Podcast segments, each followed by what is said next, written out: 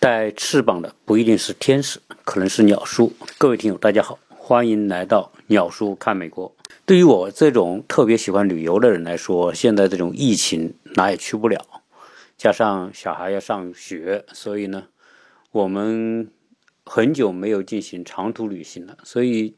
平时只能做一些短途的，比如小孩他们白天上课上网课，我们也不用管他，所以我们基本上白天呢。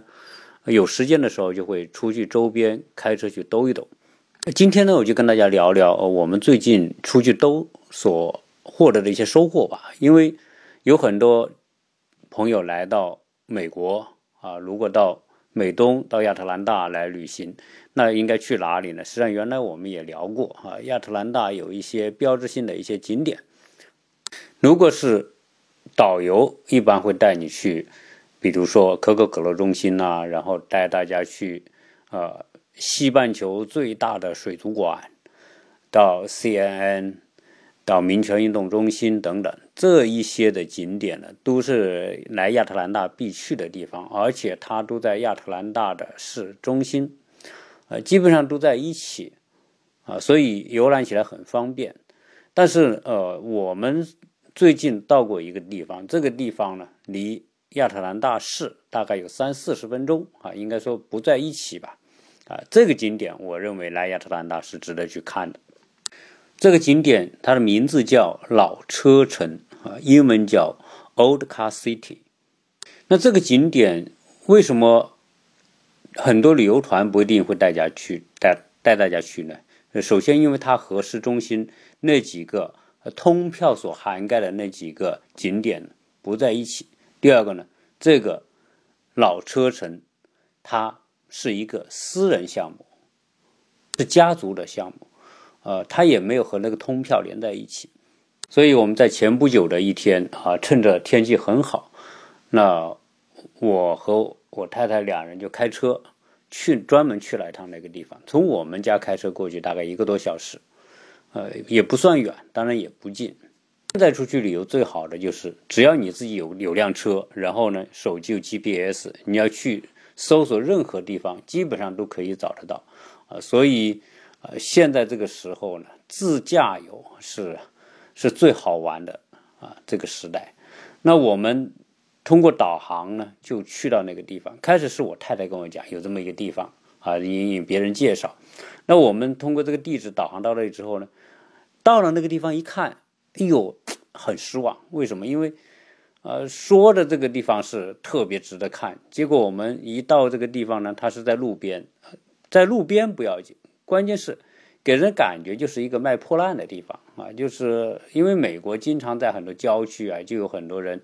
搞一些破铜烂铁啊，焊一焊呐，或者稍微弄一弄啊，然后做成装饰品啊，摆卖在路边。啊，我们一看这个地方，那不就是一个这种。摆卖那些呃很废铜烂铁的地方嘛，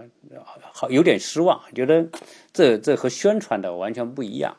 啊。那我们怎么办呢？到也到了是吧？开了那么久的车，那我们把车停好。他这个地方停车也没什么，也不像说人家那些很热点的地方啊，有有大型的停车场，因为它是一个家族的一个私人的项目，所以它也没有大面积的这种停车场。我们就看到停了。有十几辆车停在外边，然后里面啊有个围那个围栏铁杆围栏，里面就摆着各种各样的一些破烂车啊什么的，堆了一堆堆在那里。那不管怎么样吧，这人来到了，我们得去啊啊。然后他这个地方呢有一个接待中心啊，相当于说一个客服中心一样。那客服中心呢，实际上一个旅游品店啊，就是一些车拆下来的一些东西，然后一些。模型啊，什么各种各样的，就是和其他的普通的啊小的旅游纪念品店没什么区别。那我们进去之后呢，我们就问这里面是不是有后院可以去参观。结果一个老头站在那个门口，戴个戴个牛仔帽，然后说：“哎呀，这个可以参观啊，但是要买门票。”然后我们说：“我们怎么买门票呢？”他说：“你要是拍照。”就三十美元一个人，不拍照二十美元一个人，啊，因为我们去的时候呢，已经到了一点多钟了，他到四点钟就关门，我们大概也就是能看两个小时，所以他说看你来的晚，那你就收你二十块钱一个人就算了。结果我们一人交二十块钱，相当于买个门票就进去看。先进呢，他这个店里面呢，就是一个小店，就是两层楼啊，这个没什么看哈。结果呢，就从里面走出几个女的，这几个女的是刚刚从里面看过的，她就很兴奋的跟我们讲，她说哇，那里面。真的令人很惊喜哈！美国人经常口头语叫 mazing，啊，就很很惊喜啊！里面有很多东西看，很很大等等，就就很眉飞色舞的。我们说真有这么好看吗？啊，那然后我们问这个老头，这个要一张图啊，然后我们就进去了。那进去的时候呢，我就一边去呢，一就一边就在网上来搜这个东西，结果一搜 才知道哦，原来这个。这个老车城还真不是一个一般的地方，历史非常的久啊，久到什么程度呢？大概到现在有九十年，一直是一个家族经营。这个家族在一九三一年就在这个地方开了一个汽车的专门卖汽车配件的一个店，跟我们买门票的那个老头就是这个老车城的业主啊，就是。拥有者，他已经是第三代了，也就是他们的爷爷那一辈就开始做汽车配件。那说到这里呢，我们讲美国的汽车，这个很早就开始进入老百姓家里，成为私家车。所以美国应该说是啊大面积普及私家车最早的国家啊，因为福特在一九一几年开始造车之后呢。他就开始大规模造车，所以美国在二十年代，在上个世纪二十年代就已经很多车，很多私人就开始买车了，啊，再加上福特那种大规模流水线所造造的所谓的梯形汽车，啊，就有像像德国的大众汽车一样，就是就是为普及家庭用的，而且就那么一个款式，流水线大规模做出来，来满足当时人们的需要。那后来到了这个二十世纪末，美国爆发了金融危机啊，大萧条。而这个家族呢，是在一九三一年在这个地方开了一个汽车的配件，专门供应哈往来的这些汽车要维修啊，要买一些配件啊，周围的这些人，那他们做这个之后呢，啊，就一直维持着一个家庭的。这个生存，但是呢，当时并没有收藏这些破旧的老爷车。但是随着他们做这个做着做着呢，哎，他们就需要收集一些什么呢？比如说，他三十年代开始做，但是到后面四十年代、五十年代、六十年代这几十年呢，都仅仅是卖汽车配件。但是大家知道，有美国呢，有很多车呢。这些老爷车的车款呢，后面后面不生产了，不生产之后怎么办呢？不生产就没零件了，啊，就很多老车没零件供应，所以他这个祖辈啊就开始说，哎，呃，既然拿不到新的这个零件，那我们就去收一些这种款式的车回来，啊，就是报废的车，啊，报废车呢可以拆一些零件下来卖，啊，所以这个家族呢就开始，呃。除了开这样一个配件店呢，就在各地开始收集汽车。他们从六十年代偶尔就放点，从别的地方啊买一点报废车，把零件拆完之后呢，就把东西就把就把这个车壳子就摆在后院。随着他摆的东西多了之后呢，哦，发现不行，为啥？这个这个汽车的壳啊太大。因为他们那个时候，他那个地点呢是在特别郊区的一个地方，国地政府呢也允许他这么做，要不然他还是有污染的嘛。啊，但是只是那个时候的车好在哪？那个时候车呢是基本上都是钢和铁的啊，所以呢它最多锈锈掉之后呢，那就对吧？就跟跟泥土混为一体了啊。它不像现在很多车有大量的这种。塑料的这种零配件啊，塑料的外壳等等，啊，它现在就不收这些新的车了，他基本上收的都是啊，很呃八十年代以前的车了。由于他们不停的从各地收一些这些报废车，拆完零件堆放的这些车外壳，他的房子周边呢，店周边堆不下，堆不下之后呢，在七十年代的时候，这个家族的业主就说：“哎，我们干脆把后面那块山林地给买。”所以他们就买了一块地。呃，到现在为止，他现在这个旧车城大概一共是三十四亿亩，三十四亿亩算的，按照中国的就就两百多亩地吧。两百多亩地呢，你说啊也不小啊，它是一块一一片森林，全部是松树啊。据说这个树这一片森林大概有六七千棵树啊，就基本上呢就是在这个树啊都长得很高。亚特兰大有个特点就是这边雨水充沛，气候很好。所以森林这些树木啊，都长得很高，即平均都是二十米以上，三十米，很普遍都是这么高的树。所以它这个森林呢，松树森林，我们到现场看，那松树是直直的一根上去。所以他这些买的这块地呢，就很适合把这些拆解过的这些老车、老爷车放在这些树林里面啊。所以买完这块地之后呢。呃，他们就继续收这些报废车、拆零件来用。美国呢有很大的一个市场，就是车的收藏市场。在美国各地啊，原来我们在洛杉矶的时候啊，就参观过好几个专门展示老爷车的叫博物馆啊。所以洛杉矶有一个很大的一个老爷车博物馆，大概三层。呃，上次有个朋友呃，几年前吧，来来这边他。小孩子特别喜欢车，叫专门去那个地方。那我们还专门到那个地方去看了去。但除此之外，在美国各地都有一些老爷车的发烧发烧友，啊，就他们喜欢那个年代车的那个设计、那种那种韵味，以及那个时代哈那种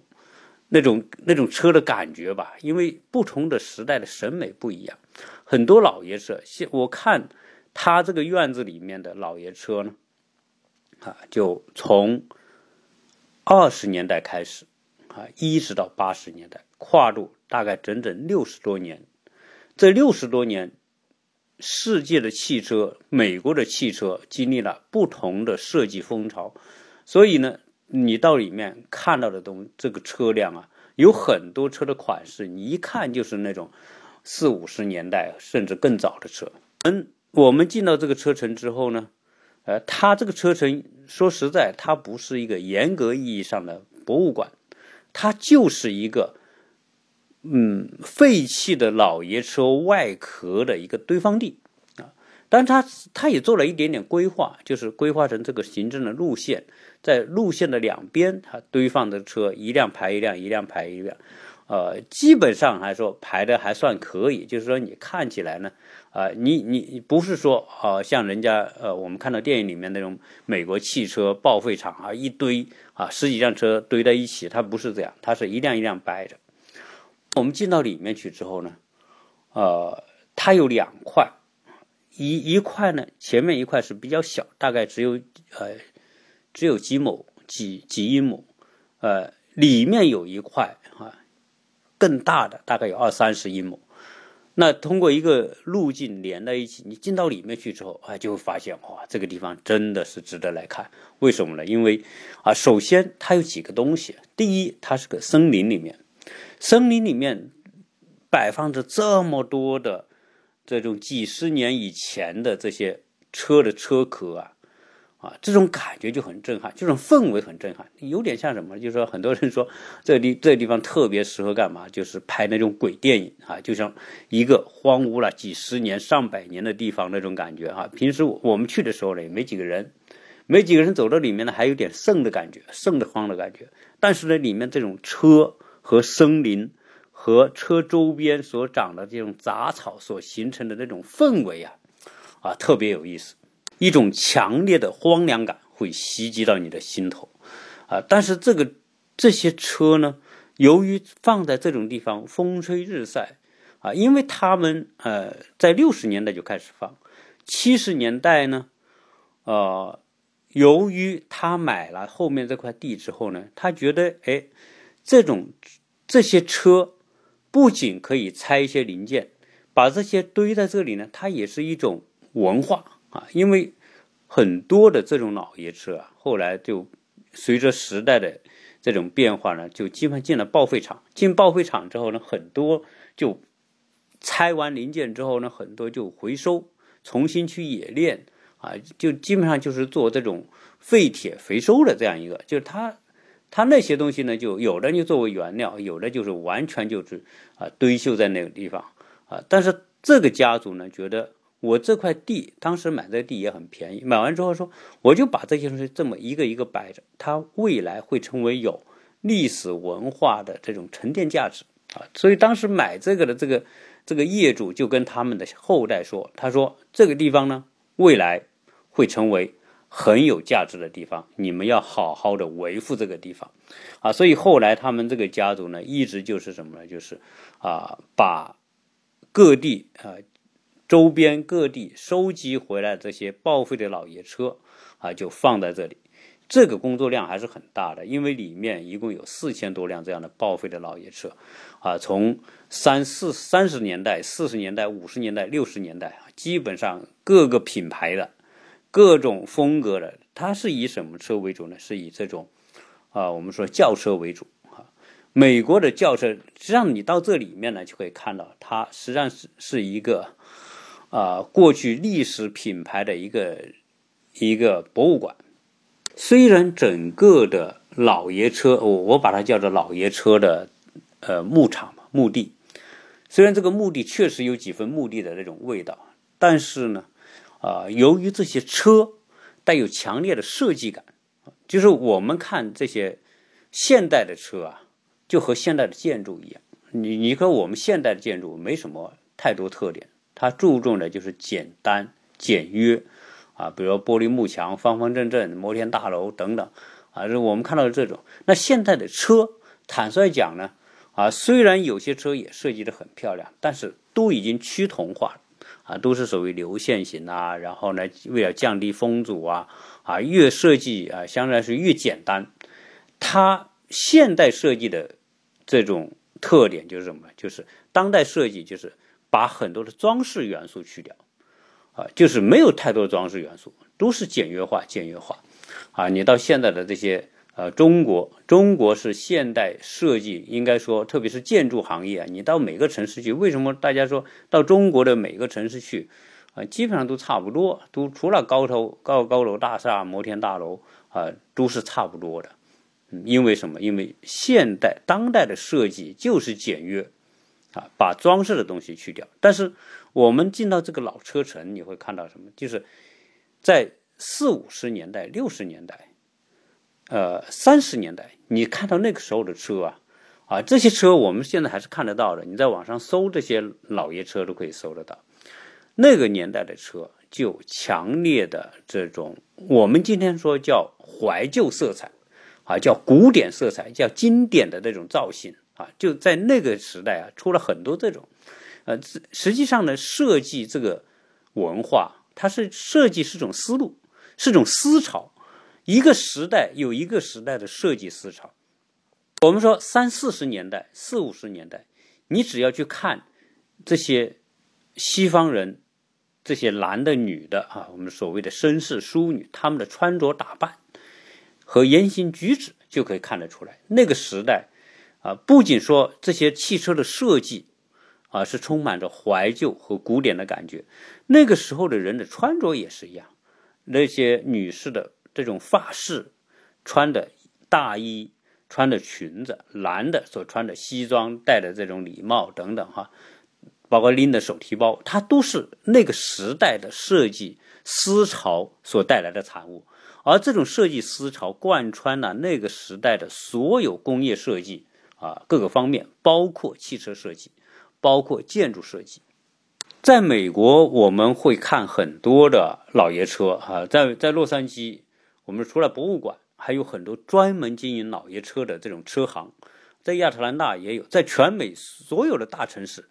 都有经营老爷车的，因为这是一个很大的一个群体啊。美国这些上了年纪的人具有怀旧情节啊，比如那些六七十岁的这些老人，他们的父母可能就收藏了这些东西啊。你既偶尔你会看到这些这些老爷车车行是干嘛的？老爷车车行啊，完全就是一些发烧友干的，而且他们将一些车能够维护到可以用啊，经常在车在街上啊，在路上你还能看到有些有些老头开着老爷车，年轻人不干这事，就是老老头开着老爷车招摇过市，有很多老爷车的敞篷车都有啊，那些都是啊六七十年历史的那些老车了。那美国的这些。老爷车的车行专门干什么？就专门服务这些对老爷车钟爱的发烧友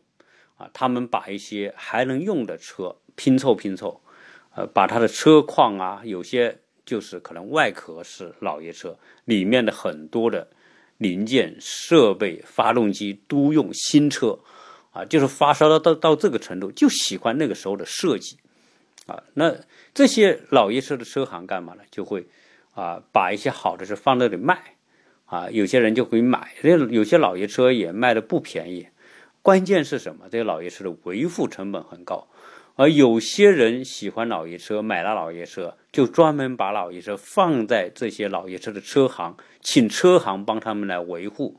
而且你会看到这老爷车的车的油漆啊，都特别漂亮。甚至我觉得那些老爷车的油漆处理的啊，除了那种亮度很特别之外，它的质感比新车的质感，那油漆质感还要漂亮。所以你要是去看这些老爷车车行，这些车行是欢迎任何人去参观的。所以有些车行做的大的，它里面存放的车，一部分是他们拿来交易的卖的车，一部分就是有一些发烧友把车放在他这里，啊，等人收一定的维护费用。我们说的那是新车，但是在这个老爷车墓地呢，啊，当然放在后院的这些。基本上成了成了一些车壳，为什么？因为发动机呀里面的零部件呐，能够就是经常需要用到的，能够卖的零部件，他们都该拆的都拆了啊。所以我们可以看到里面呢，啊，这个弯弯曲曲的路，它规划的很好啊，都是环形的，一圈一圈。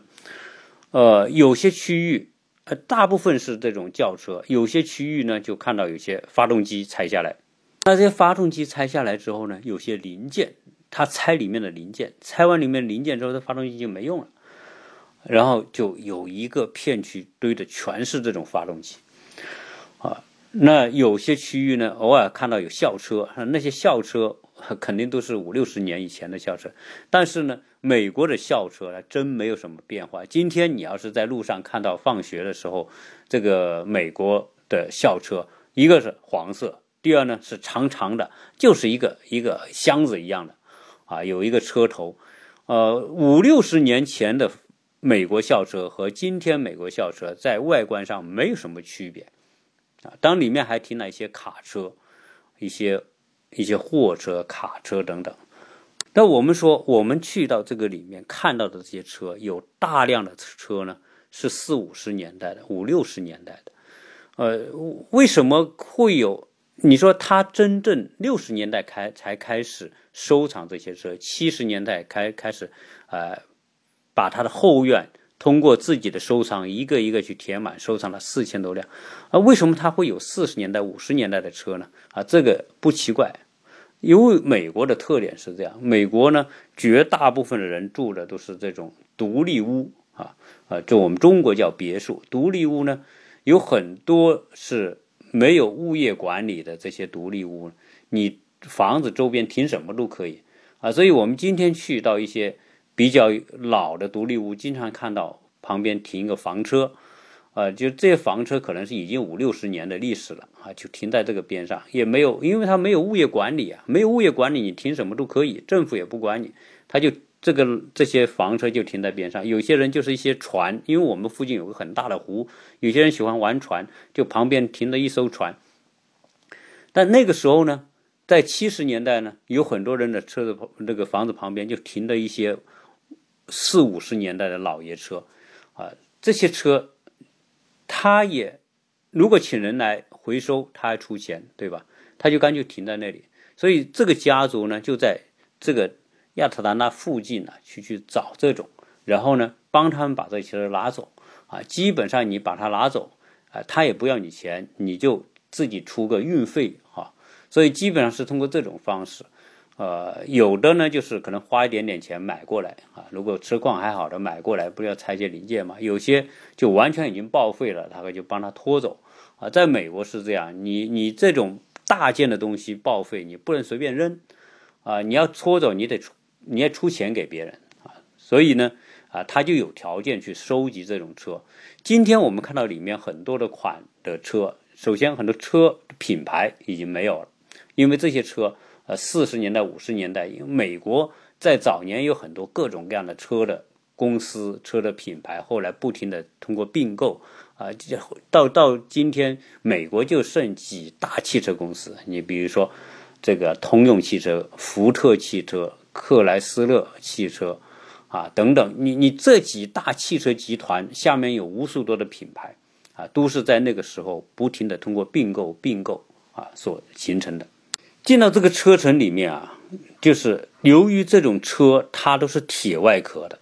铁外壳呢，它刷了油漆，随着这种时代哈，你年代的这个久远，有的就七七八十年了，那这些这些漆呢，只能说那个时候的这种钢材还是不错的啊，油漆也是不错的。七八十年之后，这些车呢，你能看到当初的这个油漆。有很多刷成是红色的啊，或者刷成黄色的啊，等等各种各样的颜色都有。但是这些油漆呢，已经斑驳了，和铁锈呢融为一体啊，既看到铁锈，又看到油漆，这种感，这种质感就很特别。这种铁锈的质感，很多设计师喜欢用铁锈来装饰房子。啊，这用那种铁锈砖啊，等等啊，就是这铁锈它有一种魔力。当我们看到这种时候，我们也感觉，啊，这些车的外壳，首先，除了我们说的这种质感之外，它的这个造型很特别。这造型大量的是什么？圆滚滚的，啊，我们说今天看到老爷车里面，现在还在在路上还跑的甲壳虫是其中一个，啊，什么迷你和甲壳虫，甲壳虫是典型的。带有复古风格的那种设计，所以那些年代啊，三四十年代有大量的车的外形就是那种，嗯，我们说有点那种，呃，外观上呢有很多的装饰，而且它不像现在的车就是扁平或者简单，它有很多的，比如说车头都很雄壮啊，车尾啊慢慢的啊就越来越往下斜下去那种啊。这是很典型那个年代的车，而且它的车头大量的有这种啊圆形的设计。美国呃到了七十年代的它的很多车呢就变得车宽体长啊那种，呃然后尾箱很长，呃发动机前盖也很长那种啊在七十年代很多是这样子，在这个这个墓地也有很多这种车，呃七十年代的车呢已经开始慢慢的。七十年代是从经典的设计，我们说的复古的那种啊怀旧设计，向现代设计的一个过渡啊，就开始变得车长长的，然后扁扁的、平平的啊。但是总有，总之有一个特点，就是车很。呃，美国车大是当时那个时候啊，美国相对而言的这个油价还是比较低的啊，所以美国人当时的设计是不怎么考虑。这种省油的这种功能啊，不像日本车。日本车七十年代之后，日本车崛起啊，它一方面它也学习欧洲和美国的这种汽车的设计，同时加以改进，将车车身啊变得轻这些钢板变得薄啊等等啊，通过各种方式吧啊，你车轻你这省油，但是美国的车那都是很重啊。我们在里面看到这些车。都是比现在这些轿车都要长很多，它的尾箱就很长。这个车的在任的这一位啊业主呢，我们的这个车城的主人，他也是个艺术家。他经营这样一个车臣，后来是什么情况呢？为什么他可以这样经营下去？是因为他在八九十年代的时候，他这已经很成气候了。成气候之后呢，这个环境很吸引了很多搞艺术的人，很多搞摄影的、搞广告的来这里，啊，来这里拍照。那个时候呢，他还没有真正的去收门票，呃，因为大家都来他这里拍照，拍照之后呢，他这拍的这些片子啊，做的广告都是赚钱的，盈利的嘛。他就想，你们都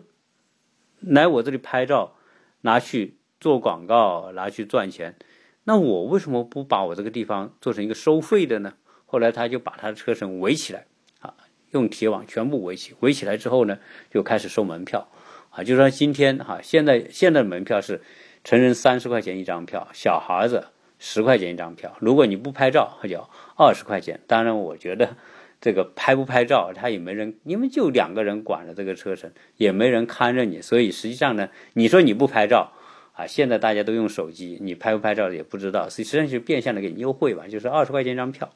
而由于这个车程周末啊，因为因为什么？因为很多做广告的拍照之后呢，就引发了一些媒体的关注。啊，一些大的媒体，像美国当地的 CNN、当地的《纽约时报》，还有什么 BBC 这些，由于它这个体量啊，存放车存放多到一定的时候，比如四四千辆，那已经很多了啊。而且呢，你你在里面一逛，它这种这种所规划出的这种观光道路有六英里长，你要把这又六英里长走完，同时呢，你要对每一辆你感兴趣的这些车啊，你都停。几秒钟，你要转完这一圈下来，都得花好几个小时。所以它这个，呃，由于体量够大，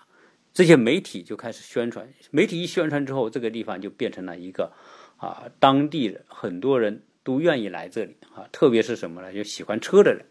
啊，对有怀旧情怀的人喜欢来这个地方。呃，所以我到这里面看，看到很多是老人来看。呃，他这个业主说啊，这个地方呢。他后来收集这些车，你比如说从别人家里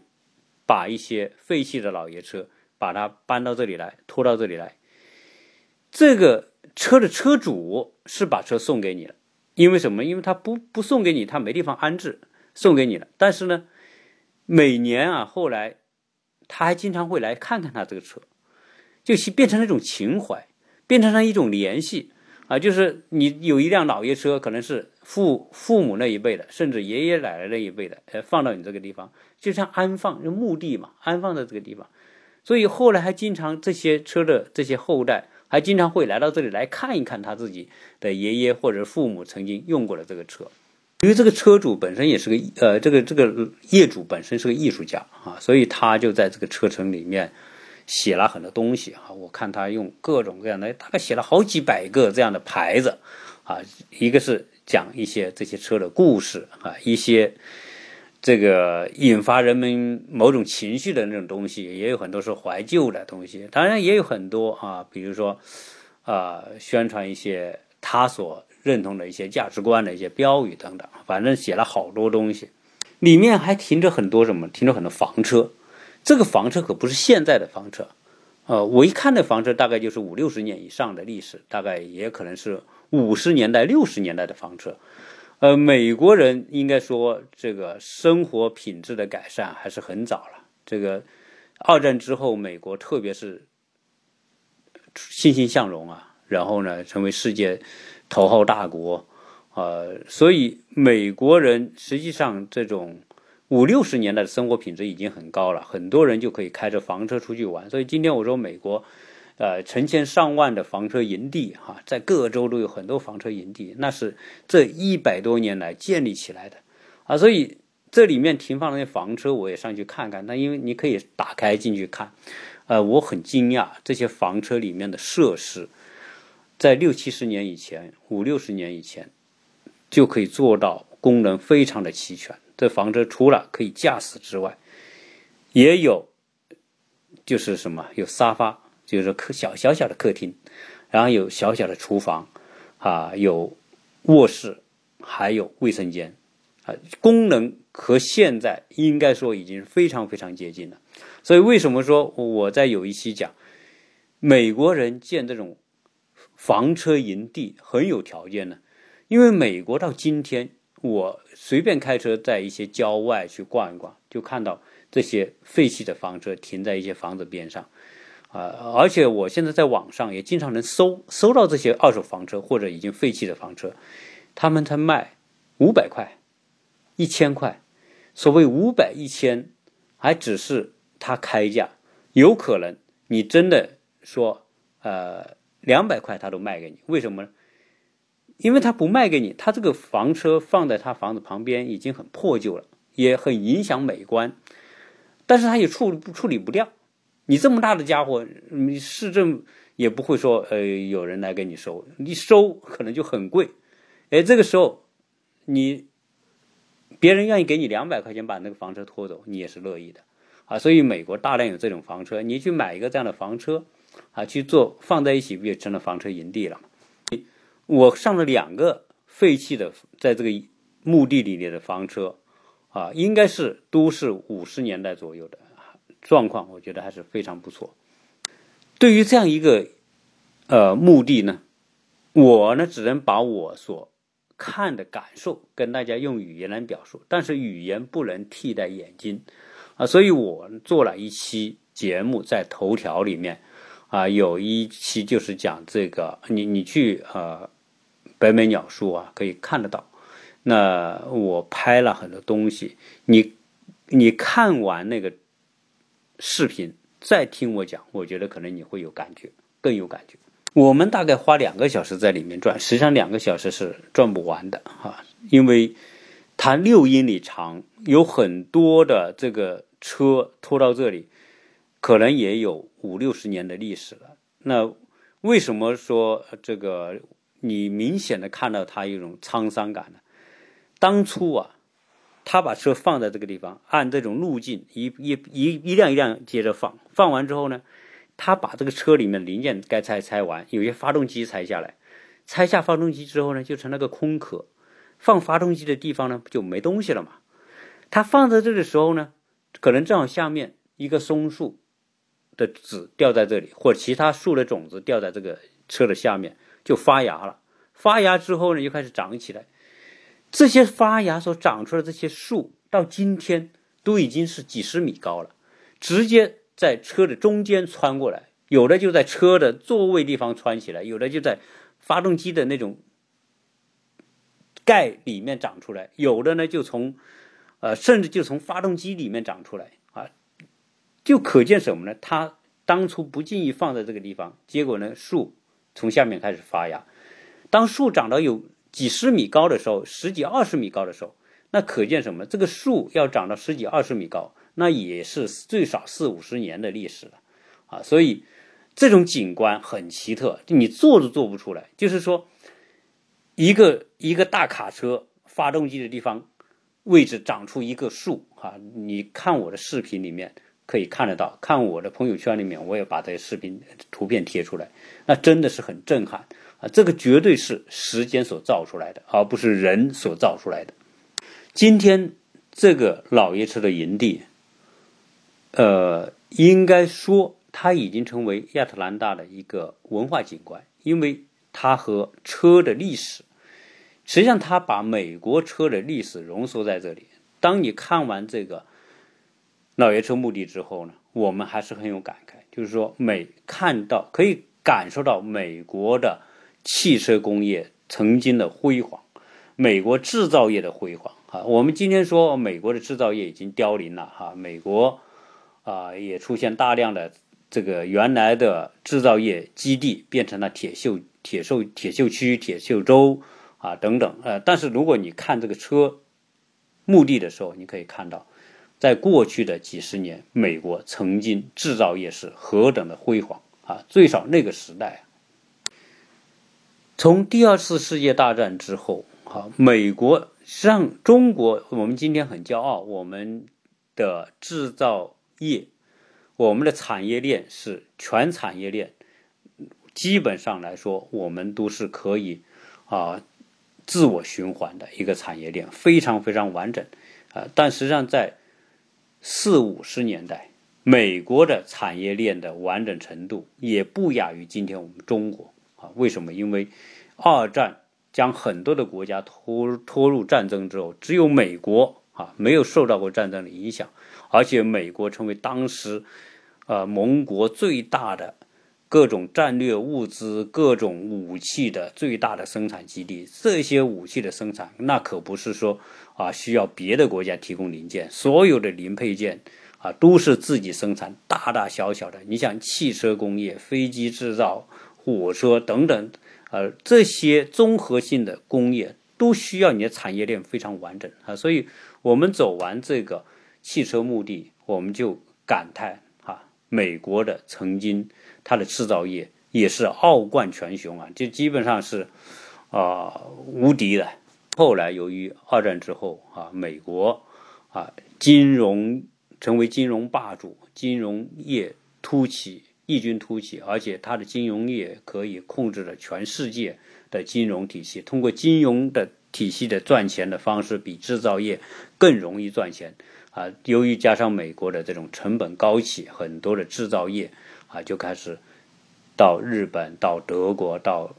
东南亚等等啊，所以。这个制造业的迁出啊，实际上它它是一个不以人的意志为转移的，是资本和市场运作之下的产物啊。这个实际上你也不能怪美国当初的决策者啊，说啊放弃制造业啊，它真不是，因为它是一个市自由市场的一个一个环境，资本自己选择要去的地方啊。你美国的成本高了，自然我就不在你美国生产了。就算是当初在美国的工厂，那我也不愿意把这工厂保继续留在美国，我会搬到日本去，搬到东南亚，搬到韩国，对吧？啊，搬到德国去，因为那个地方工资低啊，或或者是说这种其他的成本低啊，啊，那所以呢，啊，美国的制造业从曾经极其强盛啊，到慢慢的啊，在资本的推动之下。啊从美国流失，哈，这个是一个必然的趋势。呃，我们中国现在很多制造业，啊，虽然很很发达，对吧？呃，很厉害，但是由于成本越来越高，我们很多的工厂也自然会啊搬出中国，哈，这种产业的调整啊，这是市场在后面决定的。好，关于呃这一次我们去到了这个 Old Car City 这个老爷车墓地呢。啊，我在这里跟大家做这么一个简单的介绍哈。如果你要是来到亚特兰大，你除了去看可口可乐中心，除了去看这个水族馆，去看 CAN 总部啊，去看啊什么民权运动之外啊，我建议你开个三四十分钟的车到这个地方，这个城市叫卡特斯维尔。那你只要导航到。Old Car City，那就可以找到这个地点。你到了这个地方，你不要被它的外表所骗了啊！一般看到外表都很失望，这什么玩意儿？哪有又没有气势，又又又没有什么特别的感觉。但是你要进到里面啊，我们会被森林、被这些老爷车、被它的铁锈、被它的油漆。被它的这种过去的汽车的怀旧的设计所形成的整体的氛围所感染和打动，而且你一定会不虚此行。好，这一期呢就跟大家聊这么多。要加微信的，大家可以加幺八六零七三幺八二零零，或者是何洁世家的拼音。与美国旅游的一些话题啊，我们会继续跟大家分享。谢谢大家收听。